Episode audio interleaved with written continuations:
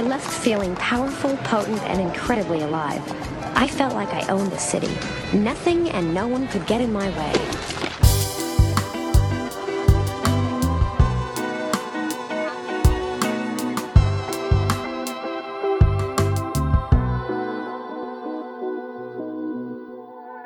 Entre le corset et le tailleur pantalon, il y a un monde, celui des meufs qui débarquent dans les bureaux.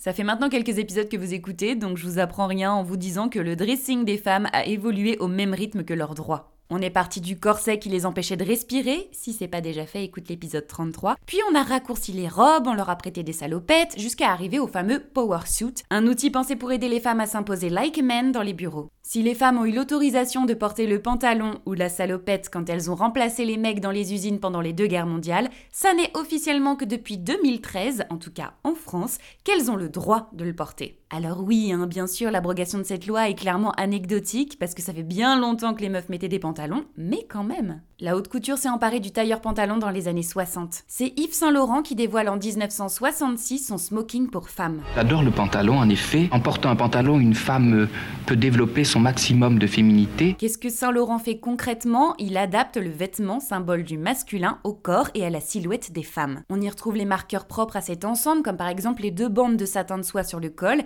Alors pour la petite histoire, en fait, ces deux bandes, elles ont été créées pour faire glisser les cendres des cigares que les hommes fumaient. Saint Laurent a composé son smoking avec un pantalon droit, une chemise blanche et un col lavalière noir. Et si aujourd'hui c'est clairement la pièce iconique du vestiaire de Saint-Laurent, et bah à cette époque, c'était une catastrophe économique ce smoking. Vraiment, hein, il y en a qu'un seul exemplaire qui a été vendu. Dans les années 70-80, les femmes continuent de grimper dans la hiérarchie des entreprises. Certaines commencent même à accéder à des postes de pouvoir qui étaient historiquement masculins. Et c'est donc dans ce contexte que Giorgio Armani dévoile sa vision du dressing féminin contemporain et met au point son power suit, c'est-à-dire un costume féminin destiné au monde professionnel qui ne donne absolument pas l'impression qu'elle se déguise en homme. Et cette fois-ci, bah ça fonctionne carrément. Les working girls se glissent dans ces costumes symboles de libération et d'empowerment.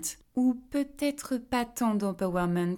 Parce que si les femmes ont des costumes comme des mecs, tout est hyper genré. Les coupes et les couleurs portées par ces working girls sont propres au code vestimentaire féminin talons hauts, décolleté, large palette de couleurs. Et c'est assez bizarre en fait parce que d'un côté elles doivent s'habiller de manière hyper pro et de l'autre elles doivent absolument garder leurs caractéristiques propres. Au final, ce vestiaire n'est pas franchement symbole d'égalité entre les hommes et les femmes, mais bien du plafond de verre sous lequel elles sont bloquées on accorde aux femmes le droit de s'asseoir à la table des hommes sans être leur égal. Elles sont moins bien payées, moins bien respectées. L'uniforme de la working girl est symptomatique du sexisme dans le monde du travail. Monde que les femmes ont toujours occupé bien avant le power suit dans les bureaux ou la salopette dans les usines. Les femmes ont toujours travaillé mais ont été assignées immédiatement au métier du care. Et aujourd'hui encore, hein, les femmes, elles incarnent majoritairement ce care. Enseignantes, infirmières, puéricultrices ou même femmes de ménage. Vous savez, là, tous ces métiers très mal payés mais essentiels au bon fonctionnement de notre société. Se contenter du personnage de la working girl, c'est omettre toute une partie de la population. C'est avoir une vision qui est capitaliste, masculine et blanche du monde du travail, parce que si les working girls sont bien présentes dans les bureaux, eh ben elles sont pas du tout majoritaires. Hein. Or, quand on replace notre regard sur les métiers du care,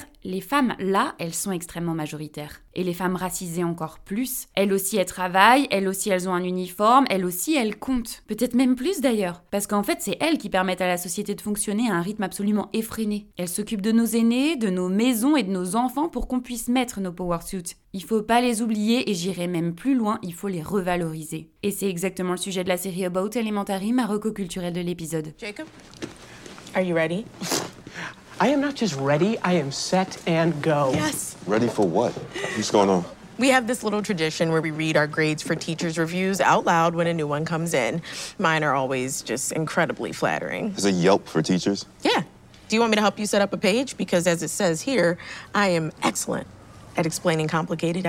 On suit une équipe de professeurs dans une école élémentaire publique à Philadelphie, aux États-Unis. Cette série, elle parle du manque de moyens dans l'éducation, toujours avec beaucoup d'humour. Si vous avez aimé The Office ou Park and Recreation, qui d'ailleurs a failli être la recommandation culturelle de cet épisode, je dis ça, je dis rien, alors vous allez vraiment adorer About Elementary. On est sur les mêmes codes, c'est-à-dire un mix entre des interviews de personnages et des scènes de cinéma dites plus classiques. Cette série, elle est chevronnée par une femme, Kinta Brunson, qui incarne également le personnage principal. About Elementary en plus de nous faire beaucoup rire, donne vraiment envie de sauver notre système public. Alors n'hésitez plus une seule seconde, lancez le premier épisode